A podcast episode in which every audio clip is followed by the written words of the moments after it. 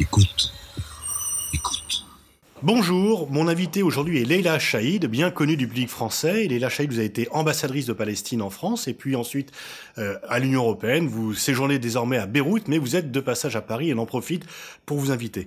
Leila Chaïd, quelles sont aujourd'hui euh, les perspectives du côté palestinien? On a quand même l'impression que euh, la paix s'éloigne de plus en plus, voire même que la solution dite des deux États devient de plus en plus difficile à être réalisable. Je mesure mes mots en, te répondant, Pascal, parce que euh, je veux être honnête à l'égard du public qui, qui, te suit et qui suit l'évolution de toute la région, du, monde entier. Je dirais que c'est beaucoup plus grave qu'il n'y a plus de processus de paix. Il est, moi, pour moi, il est mort déjà il y a plusieurs années. Mais aujourd'hui, ce que nous vivons, c'est, je dirais, une deuxième Nakba. La Nakba étant ce qui s'est passé il y a 70 ans, ça veut dire la disparition de la Palestine, la, dépossession de la terre et l'expulsion de 90% de la population, qui était à l'époque 750 000 Palestiniens, musulmans, chrétiens, riches et pauvres qu'on a mis à la porte, qui sont les 6 millions de réfugiés aujourd'hui. Nakba en arabe est effectivement catastrophe. C'est le, c'est le traumatisme principal, c'est là, c'est le cœur du problème. Et c'est eux qui sont aujourd'hui la majorité de la population palestinienne, mais ils sont tous en exil et la majorité sont dans des camps de réfugiés. Et lorsque je dis que c'est une deuxième Nakba, c'est grave parce que tu m'aurais interrogé il y a 15 ans, on avait déjà fait 10 ans de processus d'Oslo, j'avais encore de l'espoir qu'on avait face à nous des interlocuteurs israéliens, qu'on avait des alliés dans le monde arabe, qu'on avait en Europe euh, une Union européenne qui voulait être une puissance euh, qui équilibre un peu le parti pris américain. Euh, mais aujourd'hui, on est dans une situation telle que les Palestiniens, la, population palestinienne, a le sentiment vraiment qu'elle est abandonnée par tout le monde, à commencer par un certain nombre de pays arabes, euh, qui considèrent qu'aujourd'hui, la menace qui les inquiète et qui les pousse à s'armer et peut-être même à faire la guerre n'est plus la menace israélienne, mais la menace soi-disant iranienne. On a vu ce qu'ils ont fait au Yémen, ça veut dire qu'ils ont détruit un pays. Il y a euh, au niveau de la région les conséquences de la politique américaine en Irak, ça veut dire le démantèlement de pays euh, sur des bases confessionnelles, sur des bases ethniques. L'Irak, la Syrie, sont aujourd'hui dans des guerres qui ne sont pas des guerres civiles, qui sont des guerres vraiment de division de la stupidité américaine d'avoir voulu intervenir militairement. Et c'est ça qui a produit les mouvements euh, les plus terribles des djihadistes euh, terroristes assassins, qui sont tous les noms de Daesh, euh, et, etc. Et vous avez donc euh, un affrontement entre deux courants dans cette région, avec l'Iran et la Turquie, qui ne sont ni arabes ni israéliens, qui complique encore beaucoup plus la, la situation régionale. Et puis vous avez une Union européenne qui est totalement inexistante sur le plan de la politique étrangère, qui s'en mêle dans des questions aussi élémentaires que le droit des citoyens à circuler, qui est ému parce qu'elle a quelques milliers de réfugiés qui arrivent sur ses rivages et qui n'a pas de vision de l'avenir, de ce qu'elle représente, et qui est terrorisée devant la politique américaine qu'elle veut ménager et qu'elle elle veut ménager aussi la politique israélienne parce que c'est vrai que le terrorisme qui s'est répandu aussi en Europe, Paris, euh, Bruxelles, Madrid, partout, ils ont l'impression qu'ils veulent des forces militaires, des forces sécuritaires, euh, des renseignements généraux. Et bien sûr, là, ils ont l'impression qu'Israël est très bien équipé. Or, Israël, elle crée le terrorisme, elle ne le combat pas. la politique qu'elle mène euh, alimente le terrorisme. Et aujourd'hui, un président américain qui, euh, je ne sais pas comment je peux l'appeler, mais je dirais une catastrophe pour, pour la paix dans le monde entier, pas seulement pour la Palestine, parce que c'est un monsieur qui n'a, qui n'a pas les moyens du poste qu'il détient, ça veut dire président de la plus grande puissance militaire et, financière du monde. Et donc, euh, la Palestine aujourd'hui est dans une situation très, très, très grave. Elle est, elle est grave pour nous depuis 70 ans, mais nous avons, dans un certain moment, cru qu'il y avait eu un changement sur le plan après la chute du mur de Berlin, après la première conférence de Madrid, après le changement en Israël avec des gens comme Rabin, euh, avec l'émergence d'une Union européenne qui essayait un peu d'avoir une distance. Vous voyez, euh, elle n'a pas participé à la guerre du Golfe, à la guerre de l'Irak. Tout ça aujourd'hui n'est plus. Tu, dis qu'il y a eu un, tournant. À quel moment, selon toi, la perspective de paix est devenue disons, s'éloigner. La décision de Trump n'est pas ce qui fait le tournant. Non, bien sûr, elle n'est hmm. pas surprenante. Non, moi je pense que ça commence beaucoup plus tôt. Ça commence vraiment avec euh, euh, l'émergence des forces islamistes, terroristes, djihadistes. Euh, je pourrais même dire avec 9-11, avec les attentats contre les deux tours, parce que c'est l'internationalisation du terrorisme islamiste qui arrive comme quelque chose comme, le, le monde n'a pas voulu, à part Jacques Chirac, qui a réalisé que l'attaque contre l'Irak était criminelle Qui a eu le courage de dire il n'y a aucune justification Monsieur Bush déclenche la guerre en Irak, après on dit trois mois après, euh, on s'est trompé. Euh, euh, Colin Campbell, le malheureux, doit se présenter devant les Nations Unies et dire on s'est trompé, il n'y avait pas d'armes de destruction massive. Mais entre-temps, le mal était fait. Ça veut dire que on avait mis à bas un régime qui n'avait rien à faire avec les, le, Al-Qaïda ni avec les islamistes, qui était qui contenait un peu les ambitions iraniennes, puisque lui est une minorité sunnite euh, qui euh, euh, contenait les ambitions iraniennes, et il a créé au sein de la société irakienne une division ethnique entre Kurdes et Arabes et entre sunnites et chiites avec laquelle nous sommes, Daesh vient de cette, de, cette, de cette raison principalement. Beaucoup de ces dirigeants sont des anciens de l'armée Saddam Hussein. Et donc, je crois réellement que euh, à partir du moment où l'attention du monde, c'est pour ça que il y a une théorie que un Anglais qui s'appelle Parsons a, toujours utilisé depuis, les, les Anglais ont été les mandataires sur la Palestine pendant longtemps, et qui est très vrai. Il disait, pour qu'une solution arrive, il faut qu'au même moment, les conditions soient objectivement euh, euh, présentes chez les Palestiniens, chez les, Israéliens, chez les Arabes, chez les Européens, chez les Américains. Il faut un concours parce que c'est un conflit qui est profondément ancré dans l'histoire de l'Europe avec le génocide, dans l'histoire de la colonisation avec la Palestine elle a besoin d'être prise en charge par une communauté internationale. Nous avons une instance qui n'est que l'agglomération des États, qui est Nations Unies, mais sans volonté des États membres du Conseil de sécurité, rien ne peut se faire. Et donc, je pense que du moment où l'attention a été prise par le choc qu'a créé les attentats, qui sont aussi la conséquence d'une certaine politique américaine. C'est pas, je le dis pour les analyser, pas pour les défendre, mais pour analyser d'où vient cette, cette haine. elle, elle venait en majorité, d'ailleurs, les pilotes étaient tous saoudiens. Ça veut dire le plus grand allié américain. On n'a pas voulu regarder. Et on paye aujourd'hui euh, le prix. Et l'Europe n'a pas voulu regarder. L'Europe a, tellement... J'ai travaillé dix ans comme ambassadeur auprès de l'Union européenne. L'Union européenne a un genre de complexe encore jusqu'à aujourd'hui atlantiste un peu, comme si elle doit, en tant que région qui a profité du plan Marshall, de l'aide et du soutien américain, ne pas être critique. Or, les, Américains ont besoin que quelqu'un leur, leur, remette en question, quelquefois, je dirais, leur ignardise, même pas leur ignorance, leur ignardise, parce qu'ils ne savent pas de quoi ils parlent lorsqu'ils parlent de société irakienne ou iranienne ou afghane. Ils ne savent pas ce que c'est. Vous avez en France une une capacité extraordinaire qui est d'ailleurs euh, centenaire de connaissance de cette région du monde, de chercheurs, de, de gens qui parlent les langues iraniennes, afghanes, arabes, persanes. Et les Américains, ils arrivent comme ça, ils pensent, Bush disait qu'il faisait une croisade. Il faut être débile pour dire que euh, je fais une croisade, croisade du bien contre le mal. Comment vous voulez que ça ne suscite pas face à lui une, croisade musulmane. Hmm.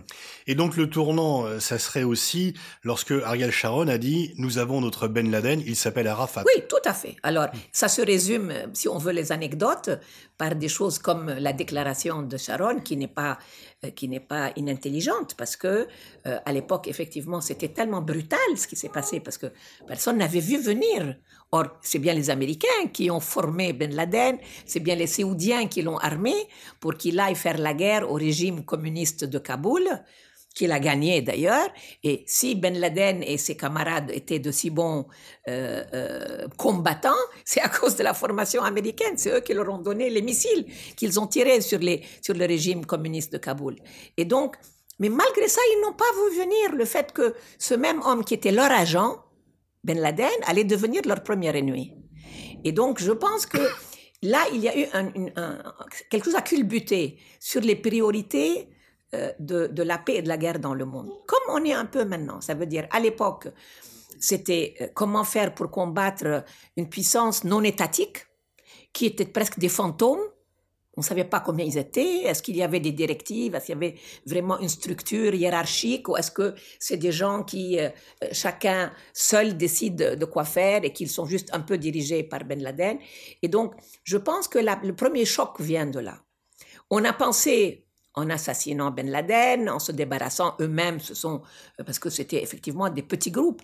Mais les mêmes erreurs des Américains en Irak et en Afghanistan ont reproduit un autre genre de Qaïda qui sont Daesh et qui sont aujourd'hui les groupes qui ont remplacé Al-Qaïda, que ce soit dans le Sahel et qui s'attaquent à l'armée française ou qui, sont euh, en Syrie et qui s'attaquent aux démocrates euh, syriens ou qui sont euh, en Irak et qui, à mon avis, sont peut-être encore plus dangereux qu'Al-Qaïda.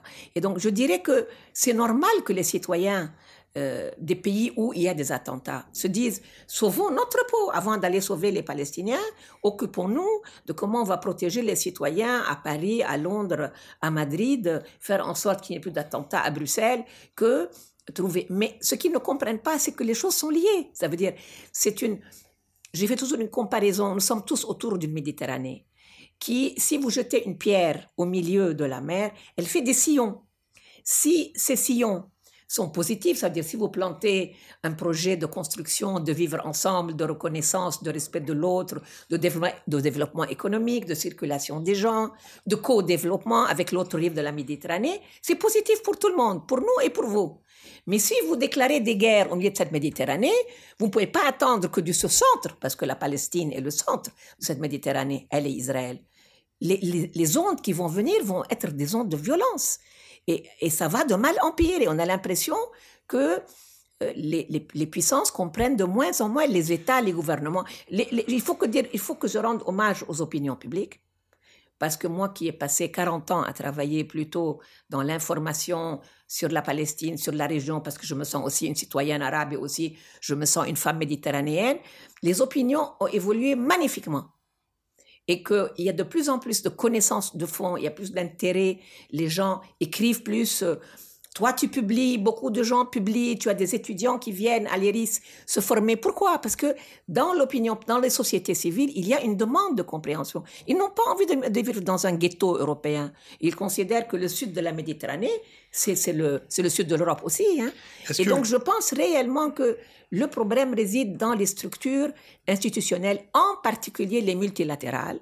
Ça veut dire l'Union européenne, ça veut dire euh, euh, les Nations unies, ça veut dire l'incapacité de, voir à long terme que c'est pas pour des raisons morales, euh, c'est par amour pour les Palestiniens qu'il faut que l'occupation militaire qui dure depuis 50 ans s'arrête et que cette dépossession, cette non-reconnaissance des Palestiniens, nous sommes à la 70e année. Israël va fêter en France l'année d'Israël comme l'année de sa naissance et c'est l'année de notre disparition. Il faut que ça rentre dans la tête des gens que c'est aussi notre disparition et que ça, ça a un coût très, très, euh, très, très lourd euh, sur, les opinions publiques aussi du monde arabe. Sur le plan diplomatique, par rapport à l'époque où tu étais ambassadrice en France puis en Europe, est-ce que tu n'as pas un sentiment qu'il y a un recul général des Palestiniens parce que les pays arabes, comme tu l'as indiqué, vous soutiennent moins, les pays européens également sont moins allants que lorsqu'ils remettent en cause l'accord d'association avec Israël, la France aussi, et même la Chine a euh, développé l'Inde, l'Inde, l'Indonésie. Donc, est-ce que la solution passe par les opinions publiques? Oui, moi, je, je, je j'ai pris ma retraite il y a trois ans. J'ai travaillé pendant 25 ans pour défendre une diplomatie palestinienne à laquelle je croyais. Si j'ai pris ma retraite, c'est parce que j'ai eu le sentiment que ça n'avait plus aucun sens, qu'il n'y avait plus de diplomatie, euh, ni palestinienne, ni arabe, ni européenne, ni internationale. C'est très grave ce que tu dis. Oui, hmm. il y a une imposture. Il y a une imposture. Ça veut dire que on a utilisé malheureusement euh, euh, le processus de paix, comme on l'appelle, comme couverture pour plus de colonisation, plus de destruction, plus de, d'emprisonnement, plus de pillage des ressources de la terre, ça veut dire l'eau en particulier. Et aujourd'hui, avec tout ça, avec le mur et avec toutes les colonisations qui ont suivi Oslo, il n'y a presque plus de place pour un État palestinien. Il y a des Bantoustans et nous, on ne s'est pas battu 70 ans pour des Bantoustans. Et je pense réellement que il y a un effondrement, pas seulement de, la, de notre diplomatie, mais même de la diplomatie européenne. Parce que c'est très bien de donner de l'argent, comme ils ont fait il y a quelques jours, pour une euh, usine de, de, désalinisation Est-ce que c'est pas le, euh, prix à, Gaza. de la bonne conscience? Oui. Non, mais tu sais depuis combien d'années on en parle? Moi, j'étais la représentante de la Palestine pendant 10 ans, de 2005 à 2015 à l'Union. On en parlait déjà depuis 2005. Vous, croyez vraiment qu'aujourd'hui, les Israéliens, avec M. Trump et tout, tout le soutien qu'ils ont, vont laisser passer tout le matériel? Ils ont démoli notre aéroport, ils ont démoli le site de notre port que les Français voulaient à Gaza, que les Français voulaient construire, pour nous laisser maintenant vraiment faire entrer. Ils veulent qu'on achète leur eau, ils veulent qu'on aille acheter, ils veulent faire de nous littéralement leurs serviteurs. Et comme rien aujourd'hui ne euh, ne, protège les Palestiniens, je ne suis pas sûre que nous allons pouvoir lutter. La seule chose qui me donne de l'espoir, c'est sûrement pas la diplomatie malheureusement, mais c'est la, la vitalité de ce peuple. Parce que chaque fois, et qu'ils sont, ils sont très lucides, ils commencent à être lucides à l'âge de 10 ans. Puisque à l'âge de 10 ans, on les, on les enferme dans les prisons, on les bat, on leur tire dessus. Vous avez vu, ah, Tamim et la jeune fille de 17 ans, et la force qu'elle a en affrontant, elle n'a plus peur. C'est l'occupation qui a détruit la peur, parce que une fois que vous commencez, toute cette génération de Palestiniens qui est née après 67, qui est née après Oslo, qui a cru à un moment donné à la paix, elle n'a plus peur de rien parce qu'elle n'a rien à perdre. Donc, elle ne se laissera pas faire, mais ce ne sera pas, sûrement pas les instances. Et qu'on ne dise pas, oui, on va vous construire une usine ici, on va vous donner de l'argent par là, parce que ce n'est pas un problème ni économique ni humanitaire, c'est un problème fondamentalement de décolonisation.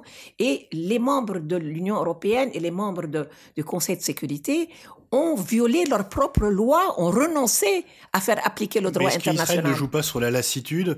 Est-ce que, à force, les Palestiniens se diront euh, bah il n'y a pas d'autre solution que de se soumettre ou de partir Est-ce que il euh, a pas Malheureusement, oui, malheureusement certains partent. Je dirais, je dirais l'élite qui a les moyens de partir. Ça veut dire ceux qui sont riches, la classe moyenne, ceux qui peuvent avoir, il faut déjà avoir un passeport, il faut avoir un visa, il faut avoir un métier pour partir, parce qu'ils n'ont pas envie de partir pour devenir, euh, pour mourir dans la mer Méditerranée, comme le font la plupart des migrants.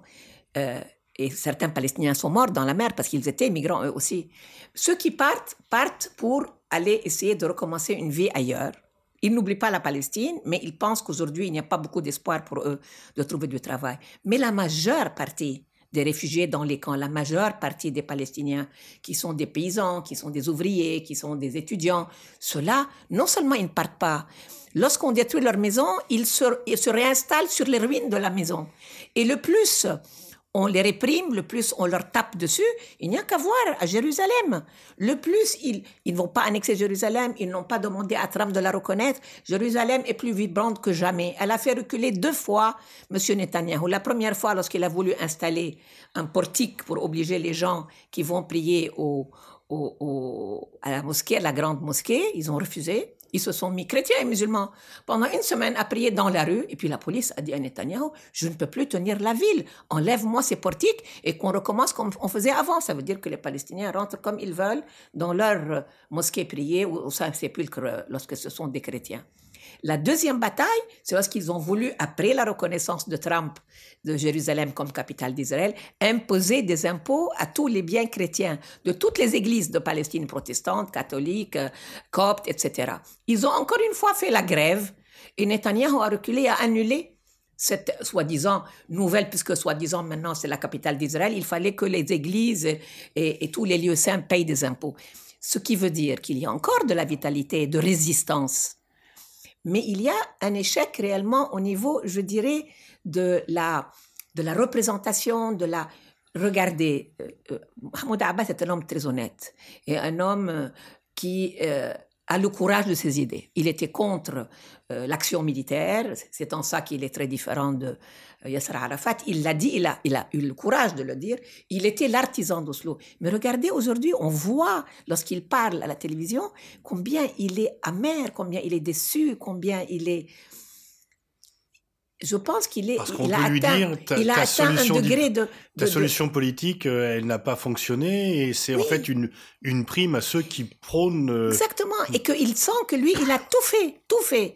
Avec les Israéliens, avec les Européens, avec les Américains. Et qu'est-ce qu'il a, qu'est-ce qu'il a en retour?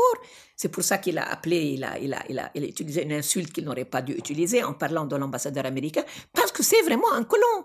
David Friedman est un colon qui est arrogant, que le trois quarts des Israéliens ne supportent pas. Et lorsqu'il lorsqu'il l'humilie, parce qu'il humilie euh, Mahmoud Abbas tous les jours parce qu'il dit, il a fini par péter un plomb et par l'insulter.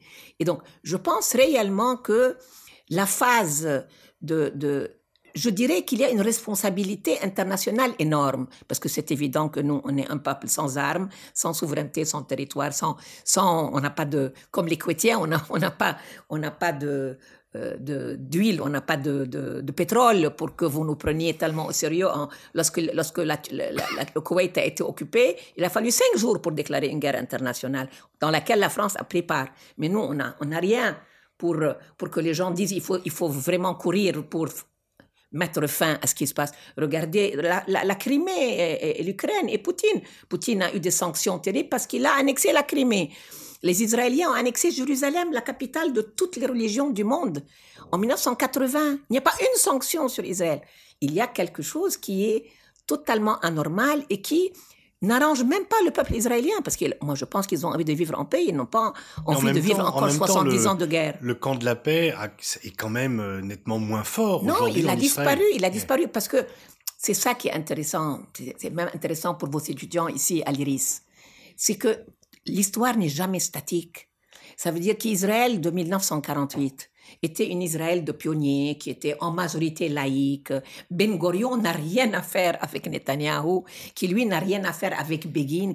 La, la constitution de la société israélienne a beaucoup changé en 70 ans. Aujourd'hui, ceux qui dirigent le pays, regardez la Knesset, ce sont des nationalistes, religieux, intégristes et racistes et fiers de l'être.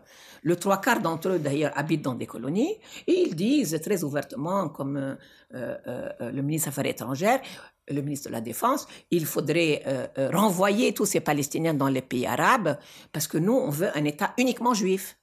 Vous imaginez, si on disait ça il y a 70 ans, Ben Gurion aurait répondu.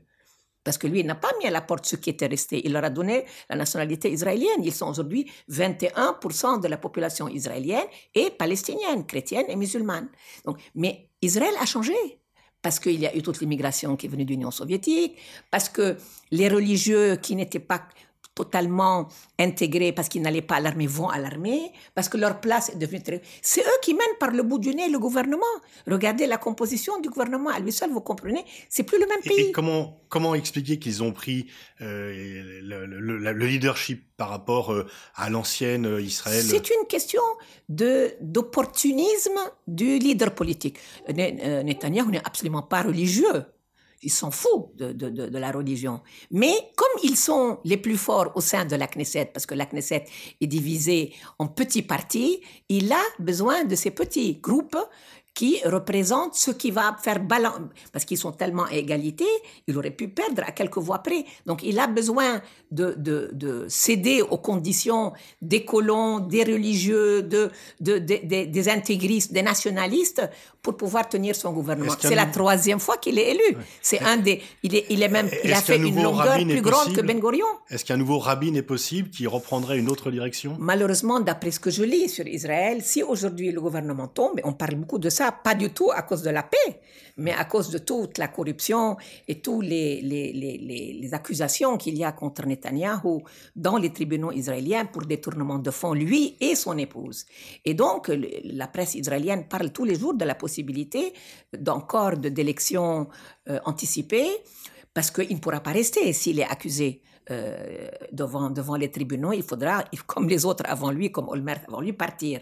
Et la presse israélienne s'il part, celui qui aura une majorité au, au, à la Knesset, au Parlement, c'est Naftali Bennett. Naftali Bennett est l'homme qui est encore plus à droite, parce qu'il est lui-même colon.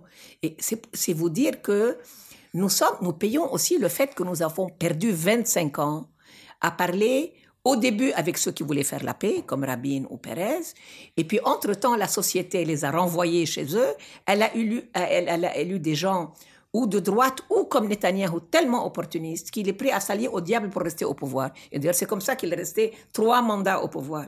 Et que s'il y a des élections, lui, il pense qu'il va être réélu encore une fois. Hein. Merci Léla Chaïd. Euh, c'est un constat, euh, disons, quand même assez sombre, mais, lucide. Merci en tous les cas de, de cette analyse et de ce témoignage. Merci à vous.